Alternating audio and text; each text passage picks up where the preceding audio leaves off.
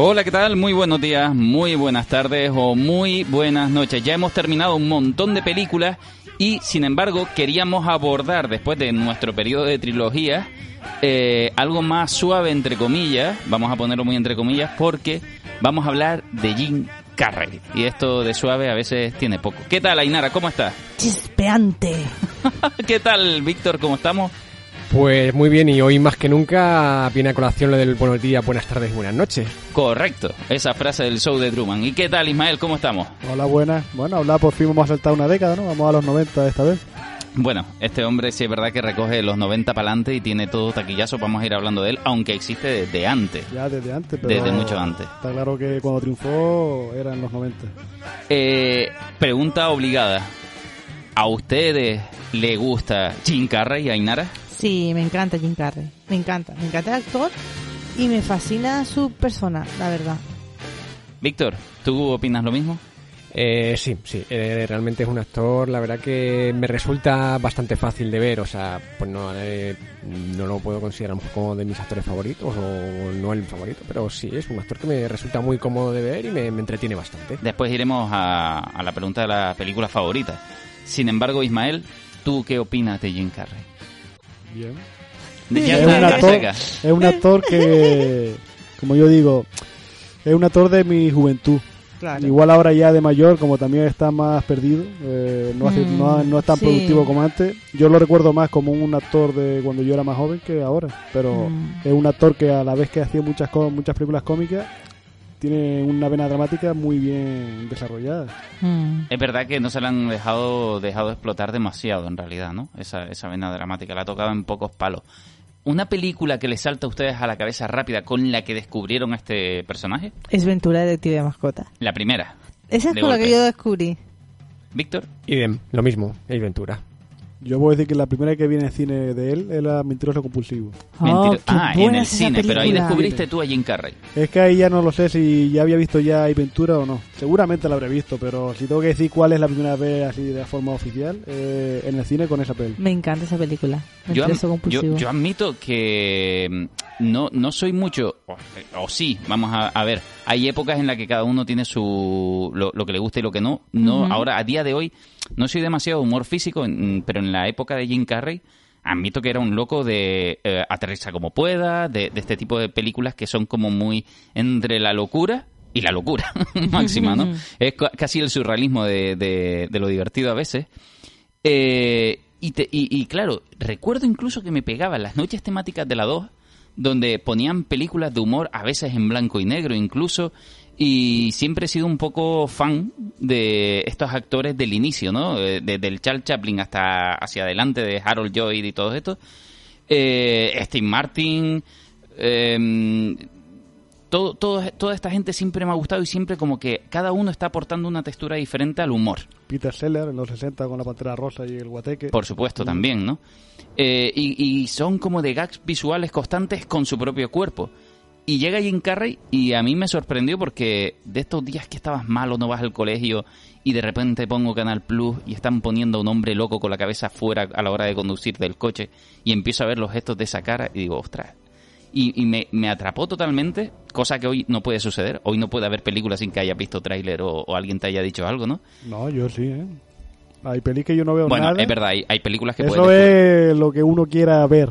Si Claro, tú, no- eso- si tú decides no ver algo, no lo ves. Eso es verdad. Y además, eh, Ventura es la primera película de Jim Carrey de verdad. Vamos, está, vamos a decirlo así salta también. la fama está claro que es con esa. Y Esa no- y con la siguiente, las otras dos que hace, hace tres pelis en un año que triunfan. Que una es esa, otra es la de Dos Operación de África. y la tercera es La Máscara. Tiene una vida absoluta, justamente, quiere decir. eh, de repente llega al cine y ya no hay quien lo pare. Durante toda esa década ya no hay quien lo pare y se llega a convertir, si no me equivoco, en uno de los actores mejor pagados del cine.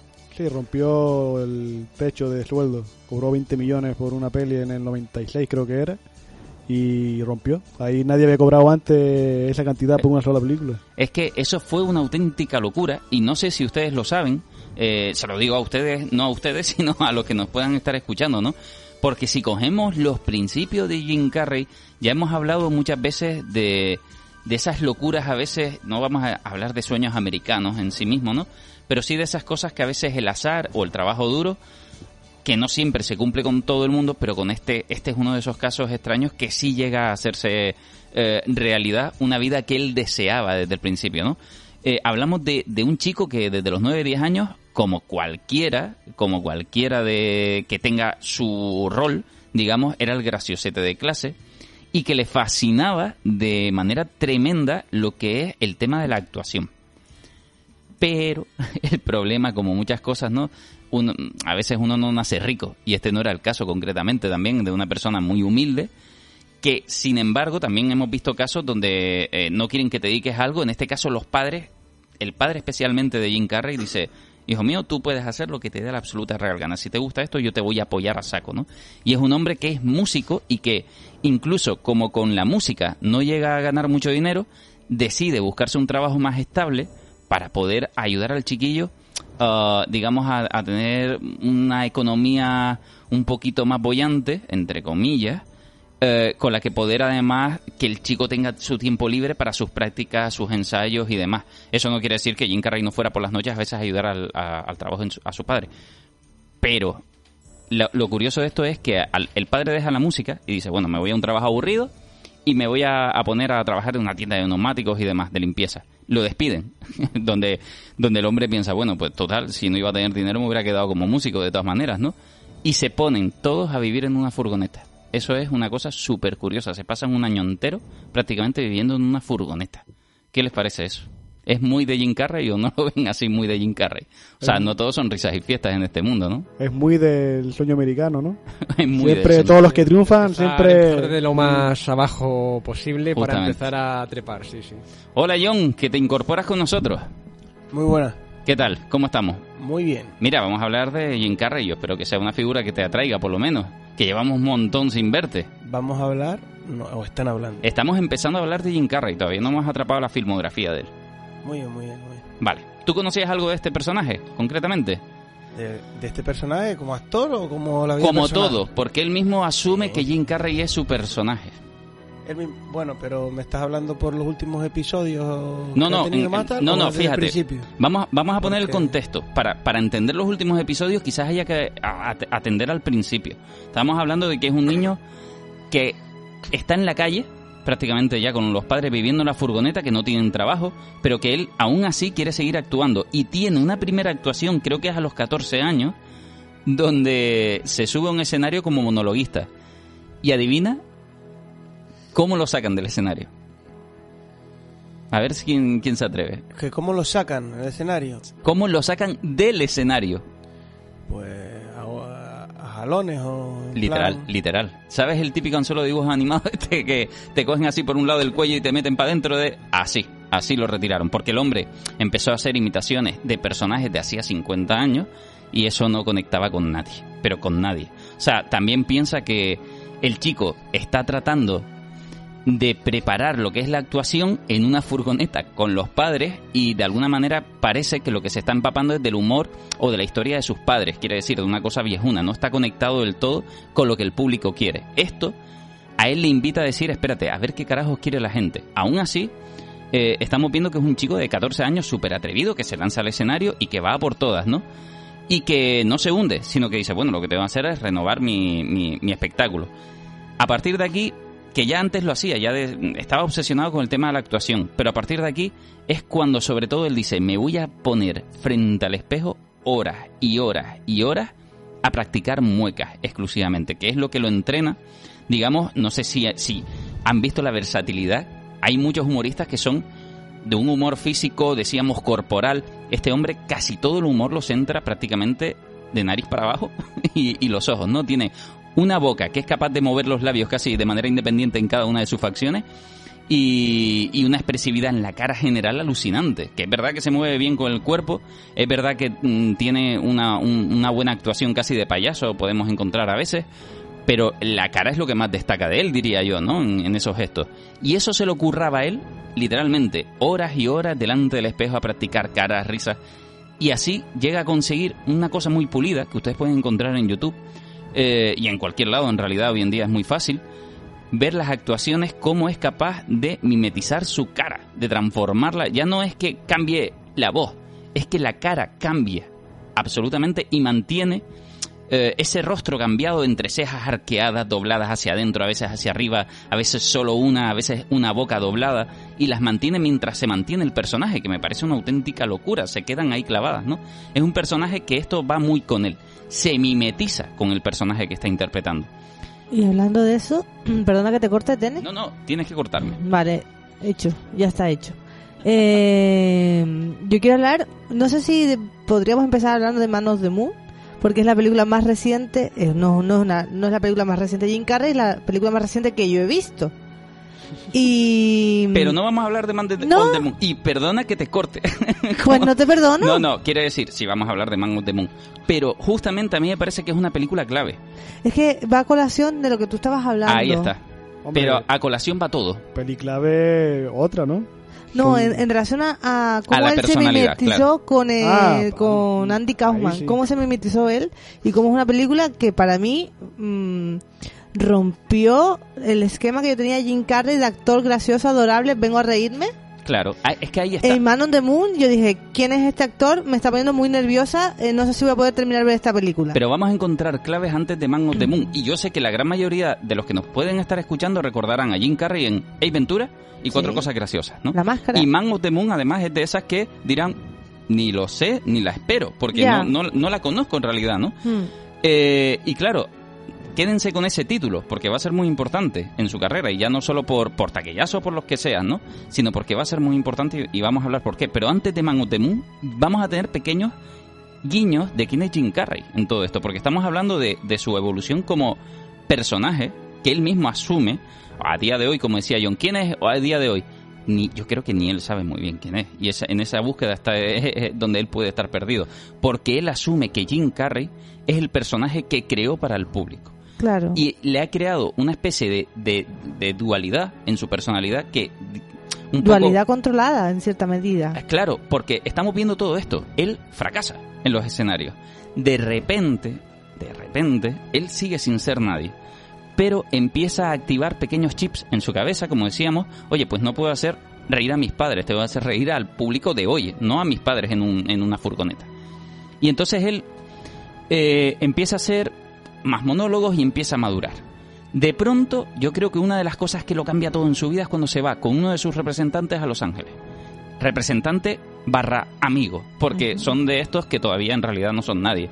El representante está ahí como buen cuervo, esperando a ver si puede sacar algo de Jim Carrey, pero en realidad él no es nadie. El representante es casi un tipo que es- tiene esperanza de sacarte algo de dinero en algún momento de tu vida, ¿no? Sí, ve la beta ahí, ¿no? Ahí está. Claro, Ahí justamente. puedo sacarle perro, vamos a ver. dónde El diamante en bruto. Mm. Sí, que, que creen que puede tener algo. Entonces en Los Ángeles él ve una película.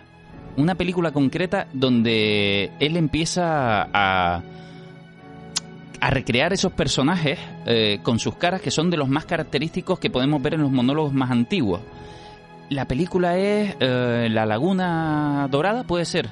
La Laguna Dorada que tiene una serie de personajes muy característicos, muy, muy carismáticos. Y él, mientras ve la película, concretamente, empieza a intentar quedarse con los diálogos. Y decide volver a ver la película. Quiere decir, nada más terminar, le dice al representante, tú te quedas aquí, que va, voy a intentar quedarme qué está pasando aquí. Él ve que la sala está llena, él ve que la gente de Los Ángeles está viendo esa película. Dice, bueno, pues ahora en mis próximas actuaciones voy a coger esta película, que es un exitazo, y no voy a hablar de algo de los 50, voy a hablar de algo tan actual como esta peli. Y entonces de ahí empieza a crear una serie de personajes imitando el diálogo que acababa de quedarse que decía el representante. Es que esto era una locura porque me iba con Jim Carrey de la sala de cine, donde había la segunda vez narrado la película de arriba abajo, para quedarse con los diálogos.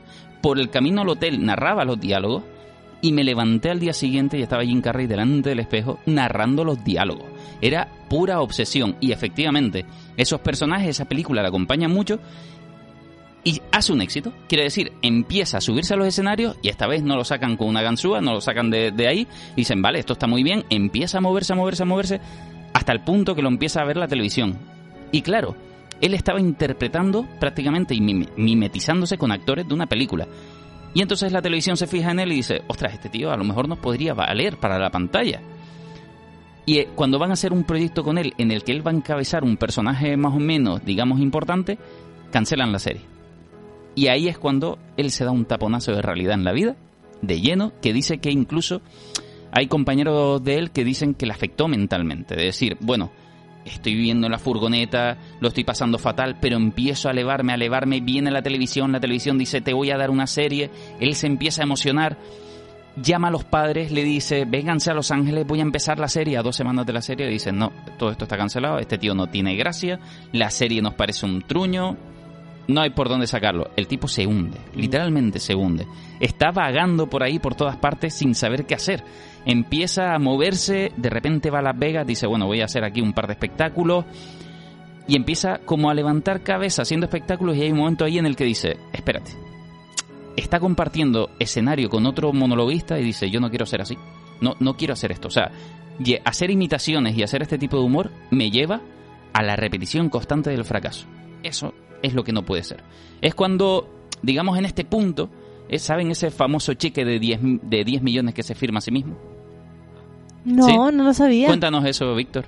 Eh, sí, o sea, bueno, eh, lo he escuchado vagamente. Es que sí, es. eh, como que se propuso en ganar eso, 10 millones de dólares en un tiempo concreto, entonces eh, como que se hizo un cheque a sí mismo como para cobrarlo a un tiempo vista y demás. A 10 Eh, años puede ser, Prometiéndose años, que, sí. que en ese tiempo él iba a ganar 10, eh, 10 millones o más y iba a poder cobrarse a sí mismo ese cheque. Correcto. Y, y estamos hablando de alguien que no que solo tenía fracasos en sí mismo. Que el lo poder único... de la intención. Sí, bueno, tampoco vamos a meternos en algo místico, pero sí que No es místico, eh, pero en este, sí en el, este de, caso el de meter unos objetivos, tener Sí, unos claro, claros claro, y claro. No es nada místico, es eh, la perseverancia, ¿no? Correcto, decir, por eso digo el poder de la intención. Si tú tienes la intención de la hacer el voluntad. trabajo, exacto, y tienes voluntad, mira dónde ha llegado Jim Eh, Carrey. este, este hombre lo consigue, es cierto que lo consigue. Eso no quiere decir que. Y, y lo siento, pero es que creo que la voluntad la tenemos todos muchas veces y no todo el mundo lo puede conseguir. no, Esto Pero hay voluntad y voluntad. hay, hay voluntades y voluntades. Está la voluntad de hacerlo y la voluntad de conseguirlo. Vale, en este Ahí caso. lo dice Yoda, ¿no? Hazlo no lo hagas, pero no lo intentes. eh, en este caso sabemos que concretamente Hollywood está lleno de éxitos y de fracasos. No, y más más de de fracasos. fracasos que de éxitos. Y todos podían tener la misma voluntad, o no todos, pero casi todos. Quiere decir, no es justo, eh, quiere decir, no meter un poquito de el talento de cada uno, por supuesto, y del momento justo necesario en el que estaba. La- Ahí, a eso es a lo que voy. La suerte, los padrinos. A eso, a eso es a lo que voy, porque hay mucha gente que a día de hoy se puede sentir fracasada porque no ha sentido ciertos objetivos o no ha conseguido ciertos objetivos de su vida y simplemente no es que no, lo, no se lo merezcan, eh, merecérselo se lo pueden merecer todos, pero a veces la suerte también tiene un poquito de esa dosis, no todo el- no es todo el universo jugando a tu favor, como dicen No, algunos final, libros. Eso es muy complejo para hablarlo aquí, creo yo. Sí, Está la yo, suerte, quiero la saber, suerte te yo quiero saber quién fue el padrino de Jim Carrey. ¿Ustedes lo saben? El Eh, padrino de Jim Carrey, ¿quién sí, fue? ¿quién- no, si lo saben, es una pregunta. hago No, una yo pregunta lo que sé, aparte de esto, yo sé que una de las cosas que hace que Jim Carrey en esa época todavía no era él. Él hizo una audición para el programa más famoso de humorista que es el Saturday Night Live. este. Saturday Night Live, sí. Lo hizo una audición y no lo pillaron. Ajá. Ahí se demuestra también de que él todavía no era Jim Carrey el que se conoce hasta ahora. Y él sí conoce ahí a un hombre que es el Damon Wayans, que es el de los hermanos Wayans, esto de Scary Movie, los chavales negros estos. Ujú. Y con él es cuando empieza a subir en el, en el escalafón, porque entra en una película que ahora mismo no recuerdo cómo se llama de secundario, enlaza un par de cosas secundarios hasta que un par de años después eh, le dan el papel de De Dos tontos muy tontos. Ah, antes fue dos dos No, yo es el tontos. mismo año, se traen las tres el mismo año, pero Ah, vale, vale. ahí está. Yo creo que si hubiera que decir un padrino, está este hombre que junto a él, digamos, cogió el camino para, para llegar hasta arriba. Ajá, muchas gracias. De todas, de todas formas, mm, lo que digo eh, aquí, a mí la reflexión es el rollo de firmarse un cheque a sí mismo y toda la historia, eso entra muy en el rollo americano, ¿no? De, El sueño de americano. sueño, de sueño, de tal, de qué voy a hacer. También el, el, el tema de la, de la furgoneta, ¿no? De vivir toda la familia en la furgoneta, aunque a nosotros nos pueda resultar un poco chocante, ¿no? Y como de, de acabado, de fracasado, decir, joder, si la gente, una familia en concreto, no una persona, sino una familia, acaba una furgoneta, muy mal la ha tenido que ir en la vida, ¿no? Pero que eso en Estados Unidos es el pan nuestro cada día, ¿no? Porque hay unas realidades muy extremas, ¿sabes? O muy muy rico, de mucho poder y mucho tal, o una pobreza extrema, ¿no? Como en todas Eh, partes, cla- evidentemente, ¿no? Claro, pero que, pero que, a ver, parece que con lo contado, ¿no? Eh, aquí, eh, pues, pues resulta como que de muy agado, ¿no? Pero es que vivir en, en una furgoneta es, por desgracia, allí bastante común entre muchas familias, ¿no? Que- Incluido empleados de Google a día de hoy y de Facebook, porque es imposible un alquiler para sueldos Claro, tan eso. altos incluso. Después hay mucho mucho flipado, mucho hippie también, que le gusta vivir en una caravana, una autocaravana y tal, pero eso es aparte, ¿no? La cuestión es que la realidad social que tenía esa familia era esa, ¿no? Y eso de firmarse, pues bueno, pues como, como que, que son metas, ¿no? E historias. Y evidentemente coincido con lo que estaban diciendo, es decir, que hay mucho fracaso detrás y se habla, ah, claro, cuando uno mm, llega a, a la cúspide, como lo, como lo hizo Jim Carrey, claro, se tira de meroteca y se ponen esas cosas como diciendo, ves, pues se puede. Y también se creo que se alimenta un mito de que ves que aunque estés muy abajo se, se sigue retroalimentando por así decir ese sueño americano de decir ves si él pudo por qué yo no no y, no cuentan todo lo que lo que hay y, es un arma de doble filo porque porque creo que por eso es, es- esa, esas obsesiones eh, eh, tanto en lo bueno como en lo malo de la sociedad americana pues pues creo que es como acabo de decir un arma de doble filo porque porque no todo el mundo puede estar ahí arriba porque al final es lo, es lo que es y, y, y no debería estar todo el mundo tan tan tan fastidiado. Dicho esto eh, el hecho que también de que no lo cogieran en en, un festi- en, en unas audiciones esto del Saturday Night no quiere decir que no que no fuera que no, que no fuera bueno, ¿no? Incluso el, el, el producto, lo que él ve- vendiese, a veces estos grandes programas tienen tantos filtros que cuesta un montón saber dar con la tecla. Y, y, y qué más quisieran de que en aquel momento a lo mejor le dijeron que no, pero después seguramente aquella gente que le dijo que no pasó unos años se tirarían de la cabeza, pero Ah, de los 20 pelos. años, 20 años claro, después pero dices tú, que, que, ¿quién iba a saber? ¿Sabes? Que cuesta tanto cribar, ¿no? O lo estamos viendo salvando las diferencias, ¿no? En estos programas ahora que están muy de moda de, de cantantes, ¿no? Que hemos visto ahora cantantes dentro del panorama español que están pegándolo y vendiendo muchos discos y participaron en, en programas de tipo La Voz o Operación Triunfo y no pasaron de algunas rondas, ¿no? Y ahora tienen más éxitos que los que ganaron. Entonces, al final, la cuestión es, evidentemente, la perseverancia, el buen trabajo, ¿no?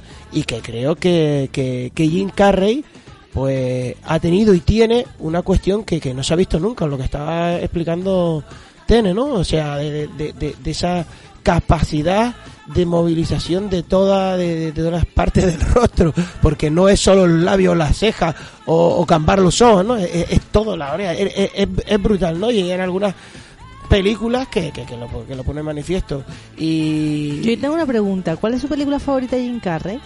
Dice que lo va a hacer después, ¿no? Después iba a hacer la pregunta, pero bueno, ya si quieren, Ainara, que ha preguntado, película favorita de Jim Carrey. Es que yo estoy repasando la filmografía y me cuesta muchísimo elegir una.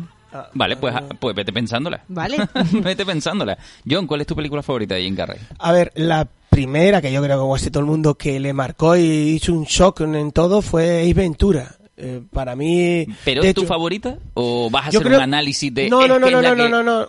A ver, yo- hay una parte que me tira porque fue la primera y sobre todo porque esos speaks que se metían súper súper largos, que por cierto el que le doblaba era el del el señor Cuesta de la que se avecina, que no es fácil, ¿no? Eh, eh, eh, a ver, yo creo que que sí, que podría La- la pregunta es fácil, ser. ¿eh? Sí, sí, sí. Tienes que elegir una Es que me- y decir una. Pues yo Yo creo ya, que yo ya la elegí. vale, eh, el, el show de Truman. El show Muy de bien. Truman.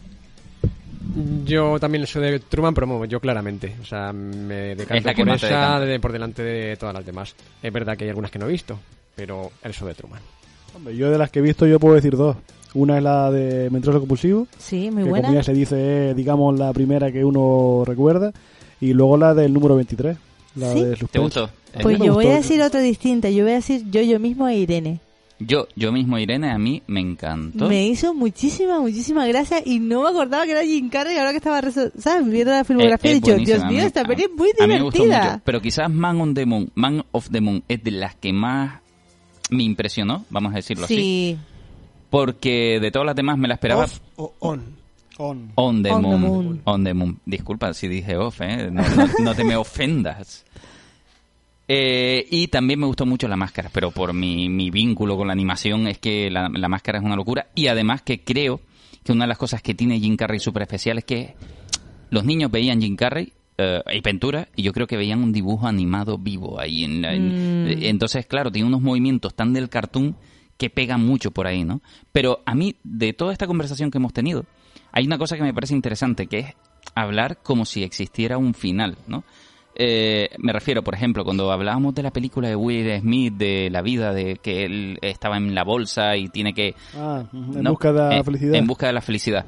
Yo personalmente, personalmente, ¿eh? no, no tiene nada que ver, cada uno puede opinar lo que quiera. A mí me molestó el título, porque en busca de la felicidad y termina que es un tipo que gana mucho dinero, eh, me parece un punto y final muy triste de la vida. ¿no? Eh, me parece que es una película que te dice, bueno, y cuando te haces guay es cuando tienes un montón de dinero y poder. Claro, y entonces, pero eso es lo que vende América. que- Vale, pero independientemente de eso, no me parece un punto y final. Y Jim Carrey lo va a demostrar en este caso. No, no él, sino su vida. en este- ¿vale? Sí, te Pero entiendo. en esa peli el punto final porque lo que buscaba era eso. Cla- sí, sí, sí, pero claro, en busca de la felicidad y es como, ya tienes dinero, ya eres feliz. No, no, No. en realidad no. En realidad muy- no. eso O es sea, la felicidad y el dinero dice, vinculados, ¿no? Lo que siempre se ha dicho, ¿no? El dinero no la felicidad. Para nada. Vale, sí. vale, yo sé que muchos dirán, oh, idiota, claro, yo te doy dinero y eres feliz. Claro, seré más feliz que lo que soy posiblemente, pero porque ya soy feliz. Si soy un triste de mierda y me das dinero, estamos. seguiré siendo un triste. un triste con perra. Claro, eh, será así, será así, ¿no? Porque no, no, me parece poco vinculante expresar directamente dinero y felicidad como un solo parangón ahí, ¿no? Y, y vuelvo y repito, tenemos a este hombre que no tenía nada, de repente, y esto es de repente, cuando decimos que él desea cambiar, dice, voy a dejar las imitaciones, voy a ser más Jim Carrey que nunca. Eso significa que él eh, ya empieza a hacer papeles en televisión, en algunos shows, en algunas cosas, donde ya suelta al Jim que lleva dentro y ya si lo buscan además es muy divertido empezar a ver algunos papeles que hace como de de diferentes personajes femeninos, masculinos, como de un chino que trabaja en un sushi y ya se le empieza a intuir cosas que vamos a ver en la máscara, en Ace Ventura, en Mentiroso Compulsivo, gestos, ¿no? Propios, acting, tiempo, todo lo está marcando, son como un popurrí de todos esos personajes que después vamos a ver a lo grande. Y ahí llama la atención muchísimo y dicen, vamos a hacer contigo una película. Tienen unos representantes nuevos que tienen y dice, vamos a hacer contigo una película, vamos a coger el primer guion que encontremos por ahí que esté rulando y nadie quiera y vamos a hacer algo. Y entonces se encuentran un guion que había pasado por tantas manos, literalmente, y que nadie lo quería, que estaba lleno de comida, de ketchup, de, de todo, y era ahí Ventura. Y dicen, vamos a hacer una peli barata para que este tío tenga pantalla. Y mientras hacen Ace Ventura, que la hacen relativamente rápido, muy barata, consideran que, bueno, que va a estar bien lo justo y necesario, ya están haciendo otra. De hecho, en el 94 hace tres películas. Tres, sí. Tres películas a la vez. Está haciendo La Máscara, está haciendo Ace Ventura Y cuál Dos tontos muy tontos. Y dos tontos muy tontos. Esto es alucinante, porque desde que sale Ace Ventura revienta la taquilla. La revienta como no se esperaban. Es más, de repente, eh, Jim Carrey está con sus representantes y empieza a escuchar que empiezan a llamar a preguntar por él.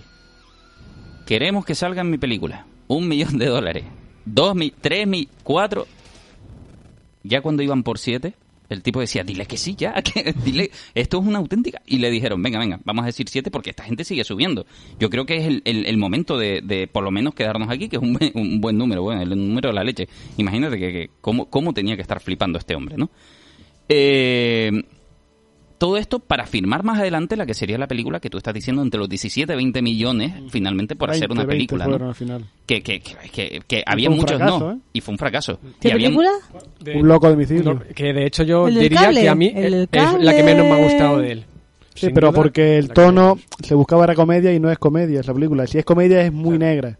Mm, sí, pero vamos a hablar Mm. antes de saltar cómo da el golpetazo para, para poder hablar del, del cable hay que hablar que cuando lo estaba haciendo de repente los shows libres donde era más Jim Carrey que nunca de repente empieza a mirar a la gente y a decir voy a hacer espectáculos y monólogos donde rete al público eso significa donde si la gente se levanta y se va porque yo voy a soltar el odio voy a soltar odio y que ellos me odien. Y hay gente que no me va a aguantar. Él empieza a experimentar con el humor. Ahí es cuando se hace más Jim Carrey que nunca. Ya no, no les va a dar el humor que quieren. Eso significa, esta noche he hecho una actuación, la gente se la ha partido porque ha abierto mucho la boca, ¿no? Imagínate Ignatio, que tiene el grito sordo y todo el mundo le aplaude. Eh, genial, a Ignatio. Pues dice, se acabó, no voy a hacer grito sordo, voy a hacer otra cosa. Y ahora otra. Y a lo mejor otra que no sea tan graciosa. Voy a hacer lo que tú no te esperas. Y la gente se levanta, ah, yo- yo quería el de ayer, yo quería el no sé qué. El tipo lo que hace es retar, a echar un combate contra el público. Esto significa, atiende a ese concepto porque de repente llegan Ace Ventura, La Máscara, Dos Tontos Muy Tontos, todos nos las partimos. Y él dice, él elige películas y dice, no, no, ahora voy a hacer el del cable. Porque la textura debe cambiar, debo retar otra vez al público. En cine sigue con esa filosofía de un poco retar a la gente a ver qué pasa. Que es verdad lo que están diciendo ustedes. Me ha dado una textura, como yo decía antes, infantil para los niños, incluso los niños lo ven, un dibujo animado. Y esta película que, ¿no? Te, te haces preguntar qué, qué pasa con este hombre. De Sí, repente ve un de tono esa- oscuro. Antes de esa hizo Batman Forever, haciendo de Enigma. Exactamente, Enigma. Mm. Mm, una película que hay que echarle comida aparte también. Pero independientemente de Batman Forever, yo entiendo que ahí, por ejemplo, Jim Carrey solo está haciendo un papel y ya está, ¿no? Y está haciendo el papel de Enigma que parece Sí, que hasta le va. Demasiado exagerado. Sí, sí, sí, pero independientemente de eso, Jim Carrey, el del cable, la película de un loco a domicilio, tiene un tono de psicópata oscuro. Ya, pero esa película es mm, reivindicable por lo que cuenta y que no llegó al momento, en el momento adecuado, porque es eso. Todo el mundo buscaba una comedia blanca y esa comedia no es blanca, es mucho más oscura que las que había hecho hasta ese momento. No, y además, o sea, yo, yo me acuerdo que esa película creo que pudo ser de las primeras de Jim Carrey que vi en el cine. Y la verdad es que te la vendían eso, como una comedia que después ibas allí y no era lo que te habían vendido. O sea, sacaban la parte más, más comedia blanca típica Jim Carrey, aprovechando sus gestos, un muecas y sus tal. Y era muy diferente a todo lo que había visto uno de Jim Carrey hasta esa época. Entonces, por eso yo salí sorprendido y disgustado del cine. Digo, ¿qué, pero qué, qué me han vendido Y aquí? ese es el pulso que él te está echando. Lo que pasa es que la distribuidora no piensa como él. La distribuidora que te vende una película de humor, porque sale Jim Carrey. Claro, pero esa es la cosa, o sea, esa es la cosa que la me recuerda tanto pues a Andy Kaufman, de verdad. Claro. Me recuerda tanto. El, hay como un paralelismo entre Man on the Moon. ¿Ves por qué no podíamos hablar todavía de Man of the Moon? Sí, ya lo veo.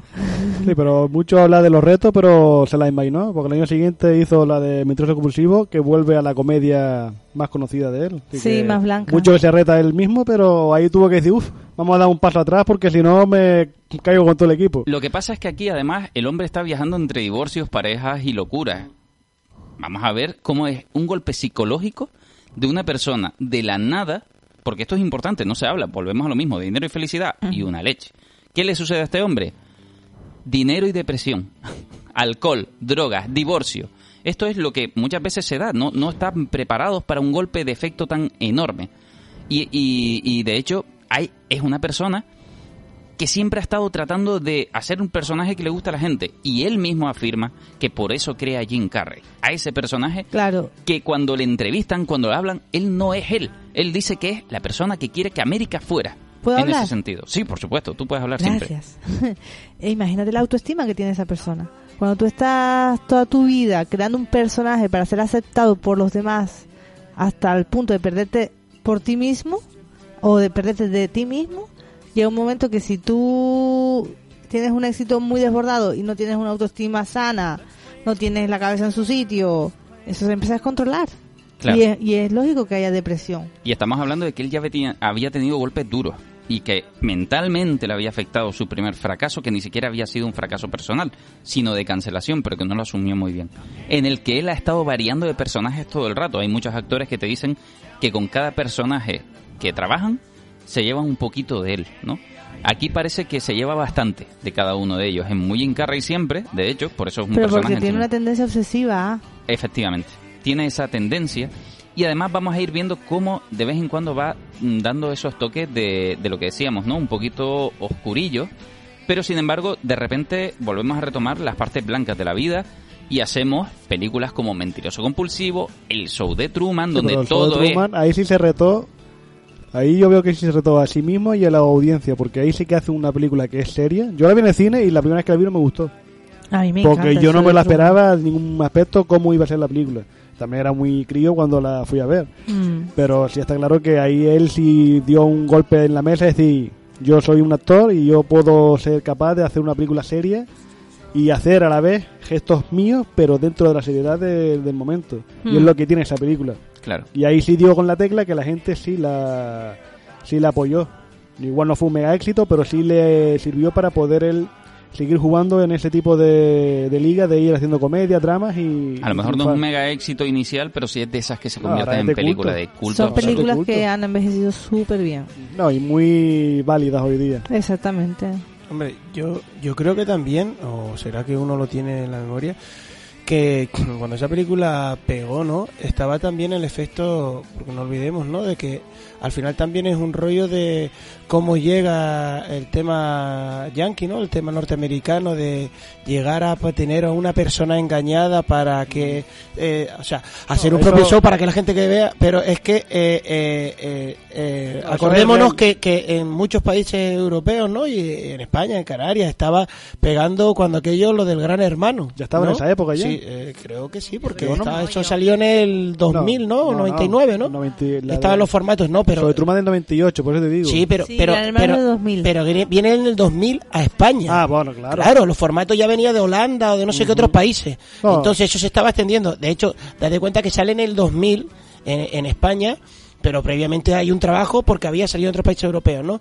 Eso también, ¿no? Y tal vez, por eso también, eh, con el paso del tiempo que estabas diciendo que se hace de culto, porque ha habido ese rollo novelero, ¿no? Muy de, de vamos a mirar, vamos a controlar. Bueno, no hay más que ver, sino todos los realities que han salido de, después de eso, ¿no? No, y que se siguen manteniendo, o los programas de salsa rosa, que eh, pues hace escasamente década y media, dos, eh, eh, había a lo mejor uno y era muy residual, ahora prácticamente ocupar pues prácticamente la- la- las parrillas de diferentes cadenas, ya no es una, sino son diferentes cadenas en, en, en, en- en máxima audiencia, ya no van a última hora, entonces yo creo que ese morbo que, que hay en cuanto a lo que se estaba diciendo antes de Jim Carrey, de, de, las depresiones esas que hay, que, que entra dentro de Hollywood, ¿no?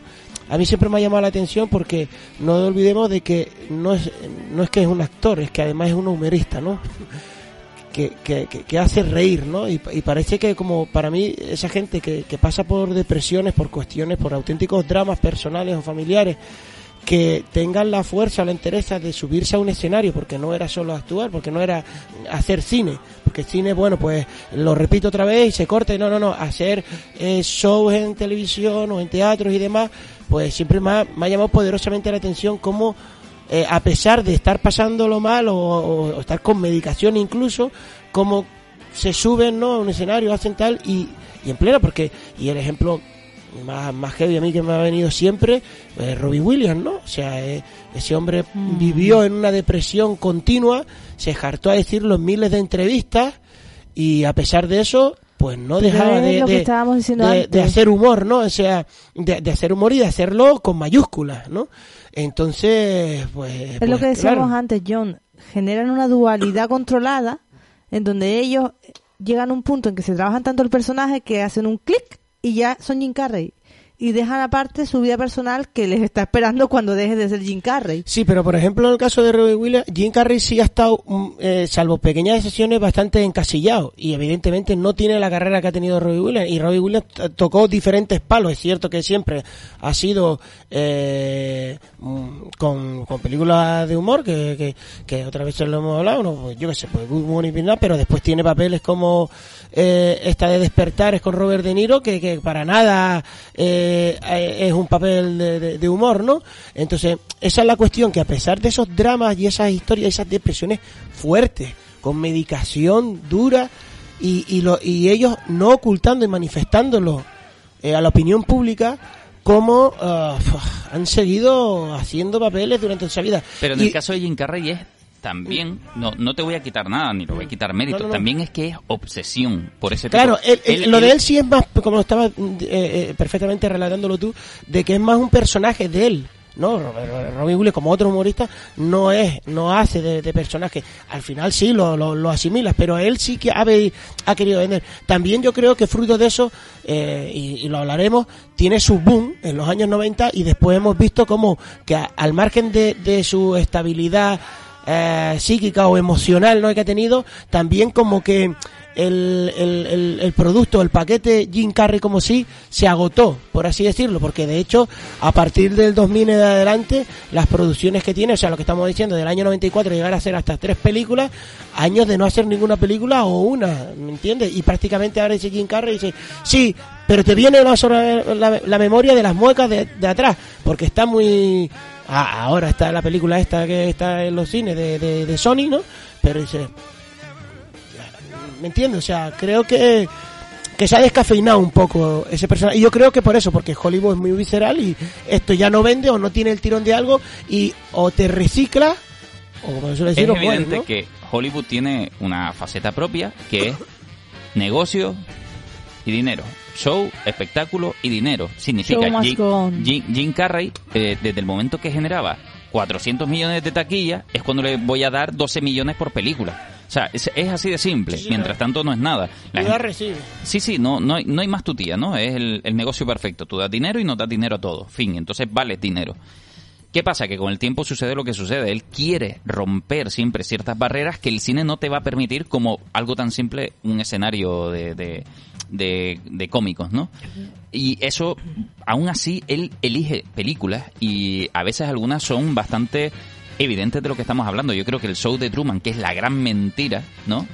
eh, puesta en cámara, me parece que habla mucho de sí mismo. Cuando llegamos a yo, yo mismo a Irene, también da la sensación de que él lee un guion que le llama la atención también, ¿no? Porque todo esto es lo que vamos a, a descubrir al Jim Carrey de después, cuando estamos enamorados de él y empiezan todas estas películas a, a, a, a- invadirnos, simplemente nos flipa y decimos, este tío tiene que ser un cachondeo. Y de repente nos encontramos con que estaba en depresión, con que no se asimila a sí mismo como persona incluso, y entonces nos llega una película de todas las que hemos hablado, que todas son muy buenas. No sé si antes de Man of the Moon quieren hablar de otra, de alguna que Hombre, se ahí quede por está ahí. una que hizo antes. No, la hizo después de Man on the Moon, que es la del Grinch. Ah, bueno, sí, es verdad, es el Grinch, que son películas navideñas, son divertidas. Sí, pero no. Como triunfó Dios. esa película, ¿eh? Sí, triunfó ade- película fue un taquillazo de los, de los pocos que tiene Jim Carrey así a golpe de mucho dinero. y, y cogen y lo convierten justamente en lo que habíamos dicho, el dibujo animado en vida, ¿no? y luego hay una peliculita muy pequeña que es inolvidable de Simon Birch, Sí, que él está ahí de papel secundario porque hace del adulto del protagonista, que también es muy válida, pero claro, él está ahí pero de forma más secundaria, no una película de Jim Carrey.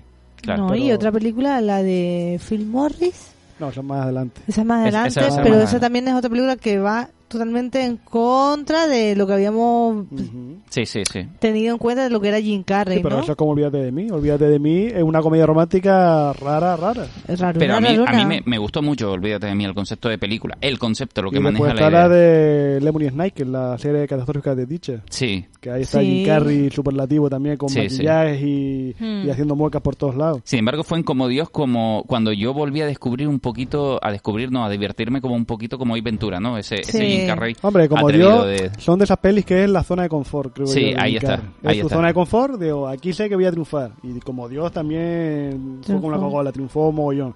Y después hace papeles secundarios. Ahí. Papeles no, secundarios no, perdón, arriesgados. Y cuando ya dejas de arriesgado, vuelve, porque después de hacer la de Olvídate de mí y la de Lemony Snicket, hizo la de Dickie Jane, que también es una comedia, y Jim Carrey. Lo que pasa Sí. es que ahí no tuvo, digamos, la suerte no la acompañó en ese momento, pero es una peli mm, típica de Jim Carrey. Él se asume a sí mismo ya con la enfermedad de la depresión.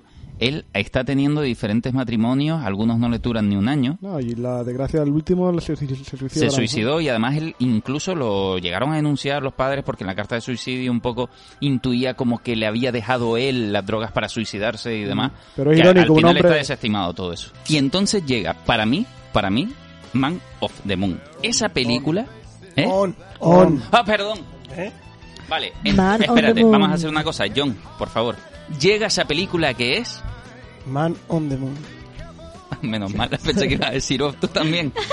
Eh, Man on the Moon es una película que es una auténtica locura porque recoge la vida de Andy Kaufman, que quizás podría ser la reencarnación en Jim Carrey, porque son dos humoristas muy locos, Jim, eh, y locos en el buen sentido. Quiere decir, Andy Kaufman creía que en el humor y en el arte, vinculados, también es una persona que retaba al público, que hacía barbaridades, auténticas barbaridades. Esto quiere decir, si les apetece además saber un poquito de Andy Kaufman, es tan fácil como ver Man on the Moon, y entonces verán a Jim Carrey haciendo el papel de Andy Kaufman. Sí, ¿qué ibas a decir? No, no, que, eh, bueno, eh, disculpa que te interrumpa, iba, iba a esperar a que terminaras porque voy a meter aquí un poquito de, de leña de...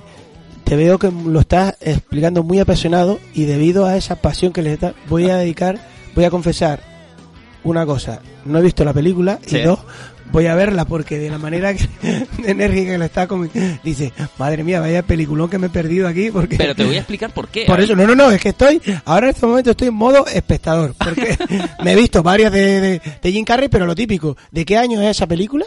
2000. 2000. Va, yo creo que Y pasó por ahí ya. Claro, es que eso, 94, 96, 98, por ahí ya uno ya le, le fue perdiendo lo, lo, lo típico, ¿no? Te hiciste mayor, ¿no? No, no, no, no, no que viste mayor, sino que se desinfló también, porque es verdad que todos nos hemos movido en algún momento por lo que por lo que tira, ¿no? Ciertos actores, personajes. Y, y estaba antes come- eh, escuchándolos con, con, vamos, prestando mucha atención y veía que estaba saliendo ese nombre, ¿no? Y ahora lo estaba explicando y dije, voy antes de que me vaya a preguntar algo, voy a confesar que no la he visto, pero que, que, vamos, que debe ser, vamos, la voy a ver, la voy a ver. Es que son dos pelis en una. ¿Y esto qué quiere decir? Es Jim Carrey de bocado, y cuando digo de bocado es que incluso cuando iban a hacer el casting, esto no es una peli que hicieron para Jim Carrey, era una peli que iban a hacer de Andy Kaufman, y Jim Carrey se presentó y dijo, esta peli es para mí. Pero, eh, no, no, dijo, yo soy Andy Kaufman. O sea, de alguna manera, él estaba en su cama y todos los días, cuando se enteró del proyecto, leyó el guion, dijo, es que no puede ser para otro, porque yo soy Andy Kaufman. Y cuando digo yo soy Andy Kaufman, no es un rollo de voy a creérmelo, voy a creérmelo. No, me lo creo. A unos niveles extremos, y cuando digo extremos es que hay un documental solo de la película alucinante, donde Jim Carrey no es que se prepare el papel, es que no es que se mimetice físicamente solo, mentalmente está tan metido lo asume de una manera. Es, eh, sería, o sea, un actor del método, pero llevado al máximo exponente, o sea, de vivir eh, 24 horas al día metido en ese personaje y comportarse tal cual él piensa o según ha visto se comportaba ese personaje, o sea, y era 24 horas al día él. delirante. Cuando digo delirante, es que para el rodaje pidió, por favor, que viniera su mujer, su novia. Su novia era la novia Andy Kaufman, a la que él llamó por teléfono y le dijo, por favor, ven conmigo y no sé qué, porque estoy aquí. Tú imagínate la llamada y la tía flipando, pero que, que Andy Kaufman está muerto, que tú no eres Andy Kaufman, amigo mío. No, no, yo soy Andy Kaufman y además te echo mucho de menos. y Esto, esto es así. Esto es Para Jim mí Carrey fue desbocado. Una película que, te he dicho, Qué raro que no hubiera alguna demanda por medio, ¿no? Que es muy americano. eh, No, es que ella fue además. ¿Eh? Ella fue al rodaje y estuvo con él y se preparaba con él y ella lo abrazaba. ¿Verdad que a ti te gustaba que yo te abrazara así? No sé qué, sí, sí. qué locura. Aquí- ahí había... de no, verdad, fue no pusiera inquietante. Eh, yo veo el papel de Jim Carrey y a mí me inquietó, o sea, no la, puedo, no la he visto entera, solo he visto 40 minutos, 40 minutos de una película de dos horas, eso no es no, eso es no verla, pero es súper inquietante. Pues la peli es súper intrigante de mi punto de vista porque estás viendo, vuelvo y te repito, a un Jim Carrey de bocado. A un Jim Carrey que se cree que está haciendo Andy Kaufman. Estás viendo la peli de Andy Kaufman, que ya de por sí Andy Kaufman es una auténtica locura y es un, algo desbocado del humor.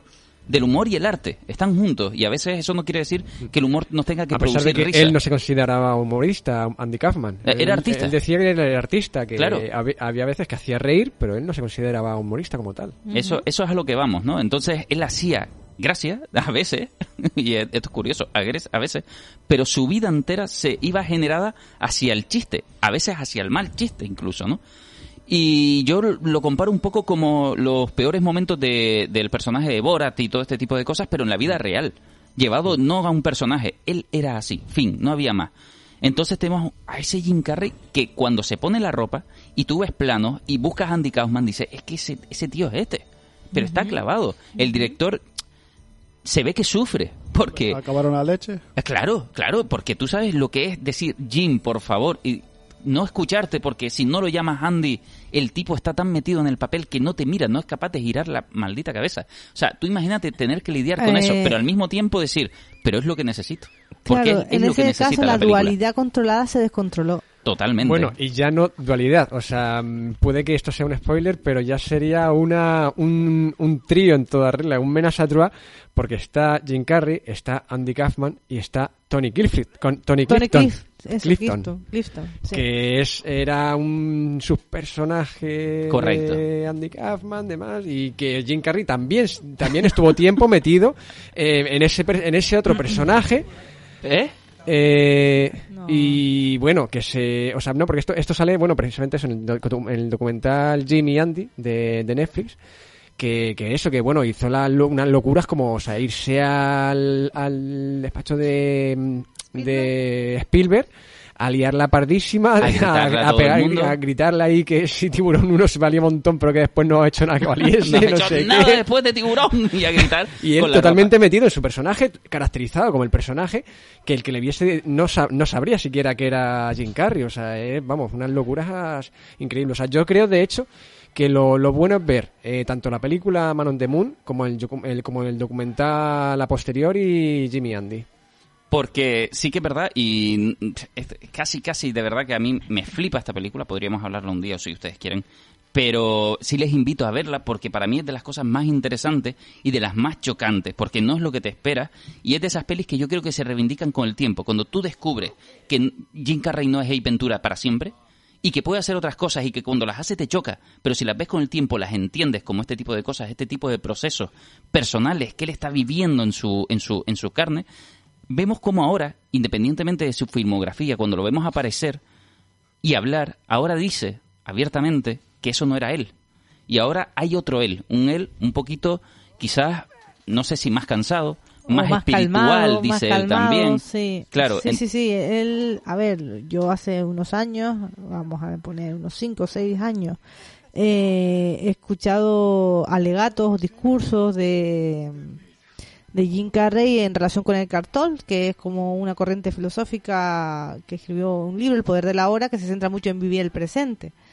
Entonces, claro, yo supongo que tras experiencias y tras procesos de mucho perderse de sí mismo, eh, a lo mejor Jim Carrey ha llegado a un momento de calma, de encontrarse a sí mismo y de estar más centrado en el presente que básicamente Sobre todo lo que cuando tenemos. ahora aparece, eh, él dice que no va a hacer o a decir lo que la gente quiera oír. Claro, eso es un proceso de aprendizaje grandísimo. Entonces él está un poquito liberado, ahora tiene mucho el tema de la pintura, le flipa pintar, pintar a lo grande para evadirse, eh, es un enamorado de este, de este mundo. El cine no es que lo tenga de lado, ahora mismo se van a estrenar películas, vamos a hablar de Sonic, no ahora, pero que me refiero que se hablará de Sonic en su momento, No, porque la aparece, serie de pero... televisión. Sí, sí, estuvo. Kidding. Kidding, sí, lo Sí, pero estaba está mirando. renovada, está renovada ya en una segunda temporada y es una serie, puede ser muy sucesora de Show de Truman o la de Moon on the Moon, porque hace también de un personaje, un humorista que tuvo sus mejores años hace un par de décadas y ahora está perdido. Y la historia, si no recuerdo mal, porque no llegué a terminarla todavía, es la historia de él intentando seguir adelante con los mismos personajes que él usaba hace 20 años. Y ya no puede porque la tele ha cambiado. Y creo que dentro de la trama hay una especie de trama de no sé si de maltrato de niños o alguna cosa de esta, que en la que él está involucrado. Sea como sea, lo que está claro que a partir de ahora, cuando escuchen películas de Jim Carrey y demás, eh, esténse atentos a no encontrarse al Jim Carrey que esperaban, porque es posible que no lo hagan. O que sí, porque es posible que les esté retando. No lo sabremos. No, lo que en, en Sonic sí será él, ¿no? en, en Sonic es posible, no, no, no lo sé, es posible. Pero sin duda es un hombre inquietante. Está en esa barrera en la que voy a hacer lo que me da la gana. Tiene dinero ya para ello, además. Y, bienvenido sea. Guste o no guste el producto, él ahora parece ser que se ha desmarcado en seguir su propia naturaleza, en seguir como en aquella época donde estaba buscando quién era y tiene una búsqueda permanente y en vez de decir me he encontrado, ha encontrado que lo suyo es la búsqueda y en eso es en lo que parece que está y de vez en cuando nos dará épocas estables y de vez en cuando nos dará alguna sorpresa y de veces y a veces espero volvernos a encontrar películas como Man on the Moon. Muchas gracias a todos por haber estado aquí y antes que nada, eh, antes de irnos del todo, del todo, del todo, ¿qué tal la elección de los Oscars? ¿Qué les pareció? Yo eh, hay una cosa que decir que yo no he visto todavía la de Parásito. Yo sí. Al final aquí, cuando ya fui a verla, ya le habían quitado el Oh. cine. ¿Qué le vamos a hacer? Y tengo ganas de ver esa peli. Ya tenía ganas de verla antes. No, como te dije, yo no sé nada de esa película. No he visto tráiler, no he visto resúmenes, no he visto análisis, no he visto críticas, no he visto nada.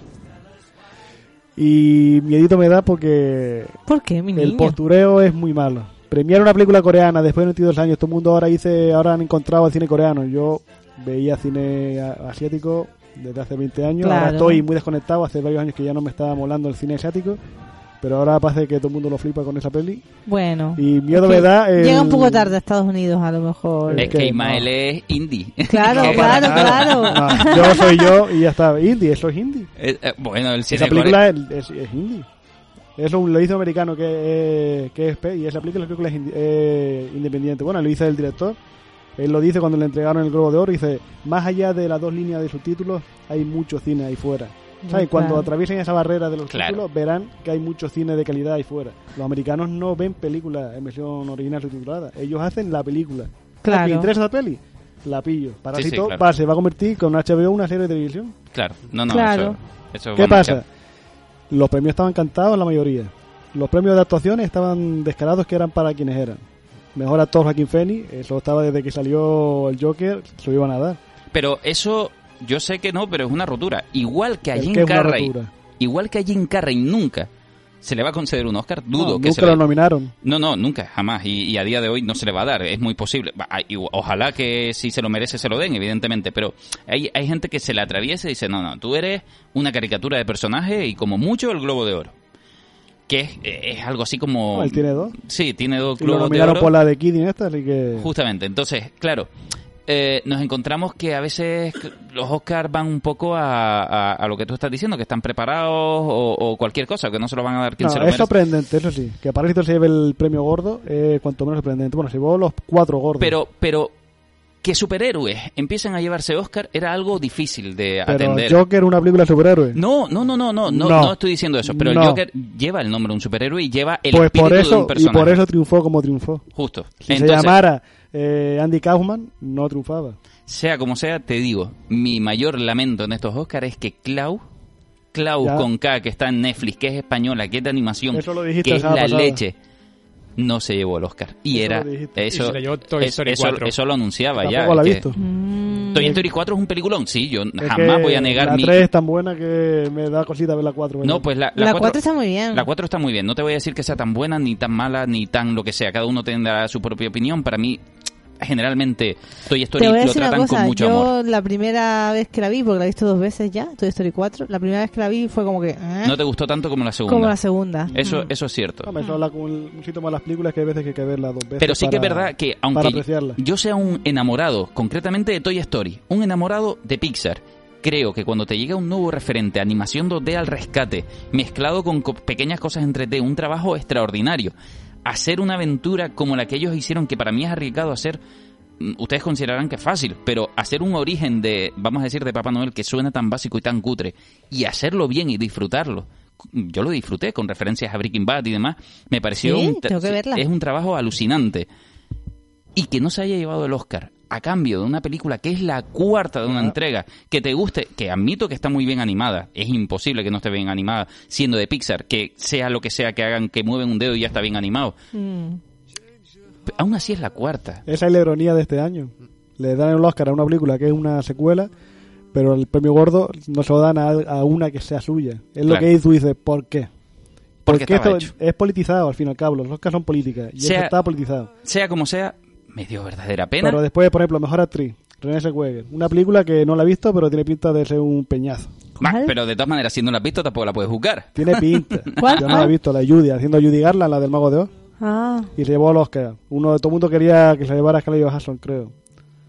Por la de esta de Historia de un matrimonio, pero lo hace bien. Yo vi esa peli, pero bueno. Mejor actor de reparto, Brad Pitt, desde que salió la película. Estaba, Estaba estaba- declarado que- tengo que hablar de ¿De cuál? lo de la biblioteca. No, eso Ah, lo hablamos la semana que viene. Vale, y después, vale, mejor vale. Actriz, de, actriz de reparto, Laura Dern, que es la de Jurassic Park. Correcto. Un premio que también estaba cantado desde que saltó a, ahí a, digamos, en el sorteo de que se lo iban a dar. Es los Oscars más previsibles y a la vez, siendo previsibles, salieron por la tangente y premiaron una película que nadie esperaba. Todo el mundo iba a decir que iba a llevarse la el Joker o se iba a llevar la de Mil la de ciento- Irishman, la de Scorsese o la de 1917. Quizás de esa manera... Lo eh, que hicieron te- fue decir, rompemos la baraja, Claro. mm, rompemos la baraja y se la damos a esta. Y todo Claro, el mundo lo dejó eh, ahí. eh, es de lo que más se habla al final, ¿no? De, ese claro. parásito. Bueno, si no la han visto, véanla. ¿Tú la viste? No, mm, no, todavía no he visto Parásitos. Pero aún así, volveré a ver Man on the Moon. es la peli que hay que ver obligada después de este programa. La reivindico. Y evidentemente toda la filmografía de Jim Carrey es muy divertido, nos encanta. Y ya saben cuáles son nuestras películas favoritas. Redescubran a este hombre, redescubran películas como esta. Y nosotros nos vemos en VHS 3.1 la semana que viene. Un saludo, búsquenos en iBox y Vox, eh, en cualquier tipo de plataforma. Y escúchenos en Happy FM Fuerteventura. Un saludo.